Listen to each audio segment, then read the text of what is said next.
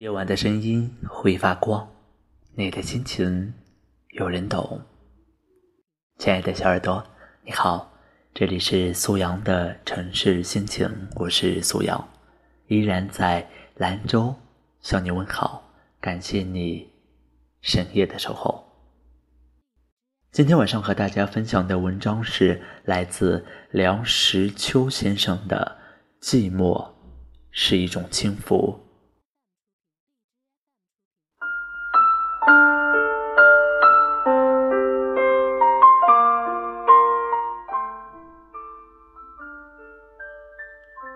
寂寞是一种幸福。我在小小的书斋里缝起一炉香，袅袅的一缕烟线笔直的上升，一直戳到顶棚，好像屋里的空气是绝对的静止，我的呼吸都没有搅动出一点波澜似的。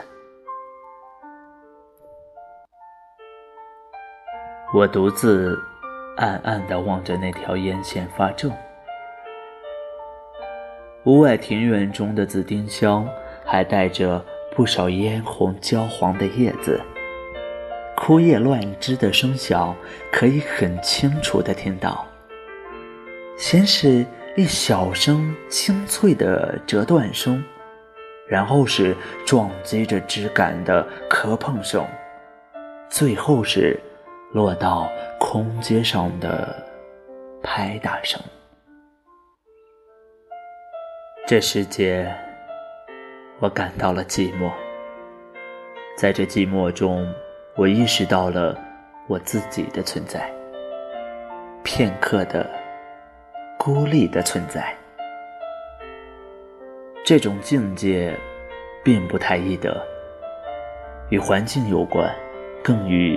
心境有关，寂寞不一定要到深山大泽里去寻找，只要内心清静，随便在市禅里、陋巷里，都可以感觉到一种空灵幽逸的境界。所谓心远地自偏是也。在这种境界中。我们可以在想象中翱翔，跳出尘世的渣滓，与古人同游。所以我说，寂寞是一种轻浮。但是寂寞的轻浮是不容易长久享受的，它只是一瞬间的存在。世上有太多的东西，不时地提醒我们。提醒我们一件煞风景的事实：我们的两只脚是踏在地上的呀。一只苍蝇撞在玻璃窗上，挣扎不出去。一声“老爷太太，可怜可怜我这瞎子吧”，都可以使我们从寂寞中一头栽出去。栽到苦恼、烦躁的漩涡里去。至于催租力一类的东西，打上门来，或是石毫力之类的东西，半夜捉人，其足以使人败兴生气，就更不待言了。这还是外界的感触。如果自己的内心先六根不净，随时都一马心猿，则虽处在最寂寞的境地里，他也是慌成一片，忙成一团，六神无主，暴跳如雷。他永远不得享受寂寞的轻浮。如此说来，所谓寂寞，不即是一种？唯心论，一种逃避现实的现象吗？也可以说是。一个高韬隐遁的人，在从前的社会里还可以存在，而且还颇受人敬重；在现在的社会里，是绝对的不可能。现在似乎只有两种类型的人了：一是在现实的泥混里打转的人，一是偶然也从泥混中昂起头来喘口气的人。寂寞，便是工人喘息的几口新空气。喘几口气之后，还得耐心的低头钻进泥混里去。所以，我对于能够昂首物外的举动，并不愿再多苛责。逃避现实，如果现实真能逃避，吾将梦寐以求之。有过静坐经验的人该知道，最初努力把握自己的内心，叫他什么也不想，而是。多么困难的事！那是强迫自己入于寂寞的手段。所谓参禅入定，完全属于此类。我所赞美的寂寞，稍异于世。我所谓的寂寞，是随缘偶得，无需强求。一霎间的妙物也不嫌短，失掉了也不必怅惘。但是，我有一刻寂寞，我要好好的享受它。怎么隐藏我的悲伤？失去你的地方，你的发香散得匆忙，我已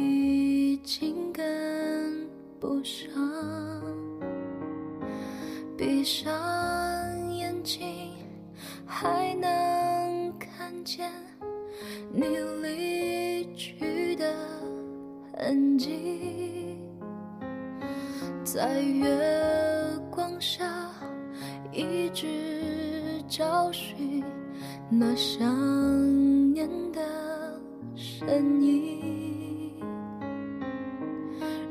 如果说分手是苦痛的起点，那在终点之前，我愿意再爱一遍。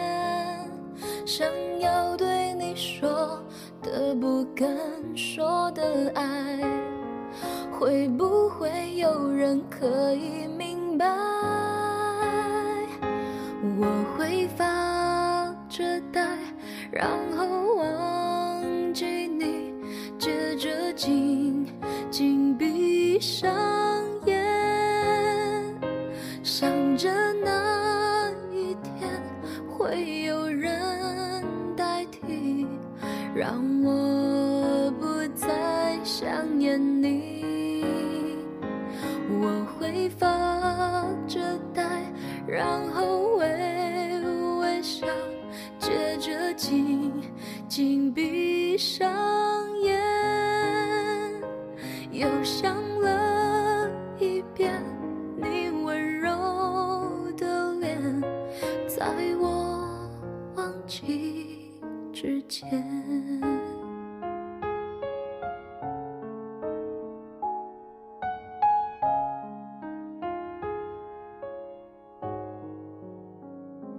怎么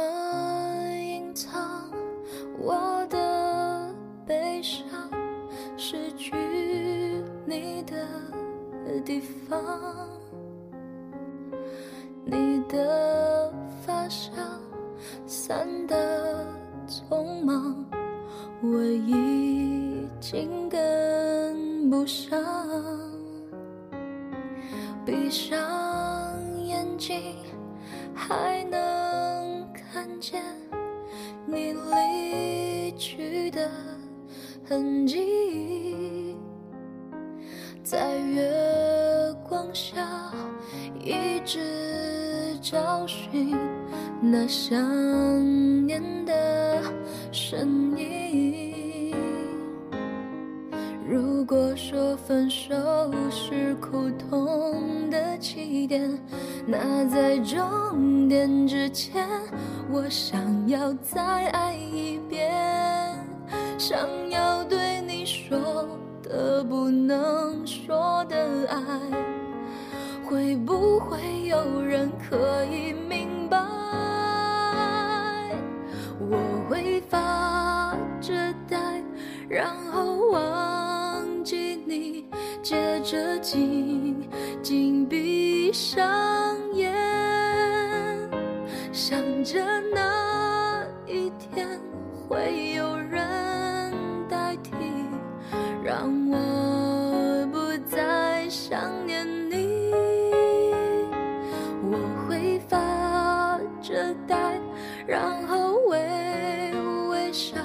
接着紧紧闭上眼，又想了一遍你温柔的脸，在我忘记之前，